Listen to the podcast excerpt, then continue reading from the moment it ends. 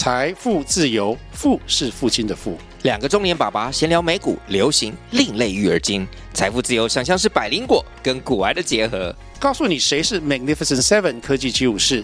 你该买瘦瘦比双巨头吗？从马斯克到泰勒斯，从华尔街到好莱坞，我们都追得上。新的一年听新的 Podcast，让我们一起财富自由。富是父亲的富哦。哎，欢迎收听四波起，我是王波，这是一个每天上班上课前让你带来好心情的节目，每天给你满满的正能量。哎，其实呢，今天没有什么新的语录啊，因为有点懒得找了，也不是懒得找，只是我发现一件更有趣的事情，该怎么说呢？这个的事情叫做十二星座哦。十二星座很有趣哎，其实大部分人都知道。哎，好了，其实我不知道。哎，其实哎，真的大部分人都知道十二星座有哪十二个星座吗？其实我不太确定。而且我觉得大部分的人，尤其直男吧，可能跟我都一样，十二星座大概只知道自己的星座，就顶多再多一个呃，可能自己喜欢的人的星座吧。所以可能十二星座只认识了百分之这样子百分之几，十二分之二，随便，差不多是这样而已。所以呢，今天就是要来帮大家科普所有十二星座的故事，小故事啊，不是不是不是十二星座的个性哦，是他们故事的由来。因为我发现一件很有趣的事，就是。我们隐隐约约大概知道每个星座可能 maybe 它的呃，就是个性上最可能的是怎样来着的，但我们都不知道它的故事是怎么来的。好了，就是这样的。然后因为我自己是巨蟹座嘛，所以我就好奇，第一个一定查巨蟹座，靠腰嘞，哎靠腰嘞，巨蟹座的故事超鸟嘞，鸟到鸟到你完全不觉得它应该变成就是十二星座里面的其中一个，超烂嘞。好了。那我现在就要跟大家介绍巨蟹座的故事啊！好了，巨蟹座的故事要从一个人开始讲起。这个人叫做赫拉克斯，呃，赫拉克勒斯，随便啦，反正就是翻译名，希腊名不重要。呃，他的故事简简简单来讲，就是又又是宙斯，就是跟某个人生了一个孩子，然后这个人很可怜哦，他那个被那个宙斯的大老婆哦嫉妒了哦，就被诅咒了哦，诅咒了以后呢？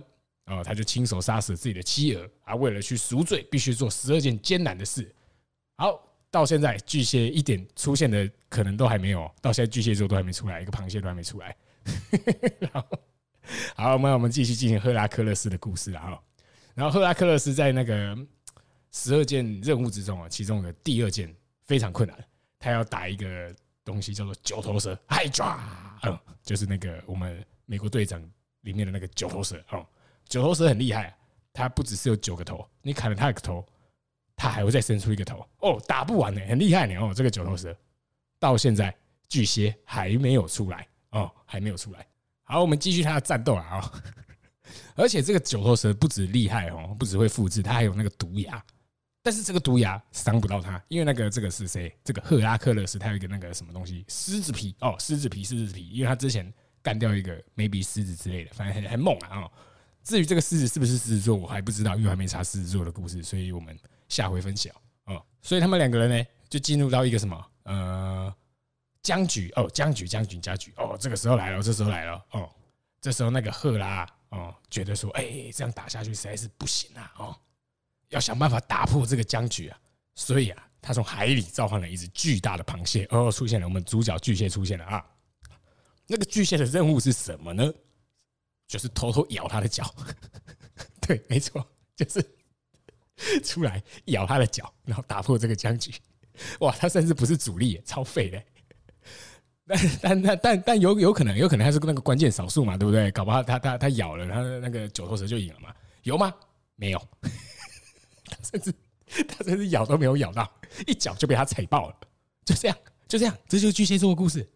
巨蟹就这么废，然后然后然后莫名其妙。赫拉就觉得说：“哎呦，这个巨蟹 蛮忠心的，很可怜呐，哦，所以就把它升天变成一个星座，这就是巨蟹座的由来，超没用的，超没用的，超没用的。听完这个故事，逻辑上来讲，再再怎么样，再怎么样，再怎么样，一一一应该是好了。大魔王九头蛇应该要当一个星座吧？他没有，他那个赫拉克勒斯，他可能。”嗯，可能有吧，我不知道。哎，甚至连那个什么狮子皮都比较厉害。我靠！所以莫名其妙，网络上很多人喜欢批评巨蟹男很孬、很自闭，然后什么没有没有上进心啊，然后什么什么很 emo 之类的。废话，靠北哦。我们上次很有上进心的时候是怎样？我们要去夹人家的脚，然后还没夹到，然后就被踩爆了。靠北哦，废话，我们我们有创伤后症候群有没有？有 PTSD 也靠北，我们才不要上进哎。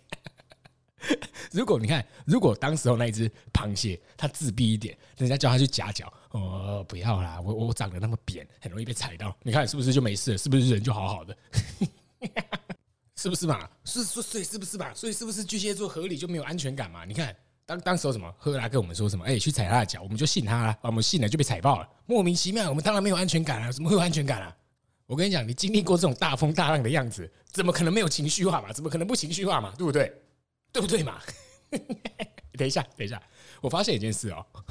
虽然十二星座里面啊，巨蟹座之所以变成巨蟹座的这个故事本身很鸟，我们在我们的故事里面一点都不算。但是，哎，它超可以解释为什么巨蟹座的个性是长成这样，很有道理耶。哎，这很有道理耶。哦，这些希腊人很厉害哦。这是一个寓言故事，哎，很厉害，哎，很厉害，难怪哦。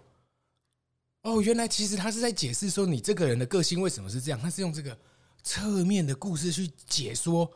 哇，哎，厉害，厉害，厉害，厉害！那那我给过这个十二星座的故事，我觉得很厉害。这个希腊人的智慧。好了，最后关于这个 十二星座希腊人的智慧啊，古人的智慧系列，呃，巨蟹座的故事，呃，这边我给过啊。谁？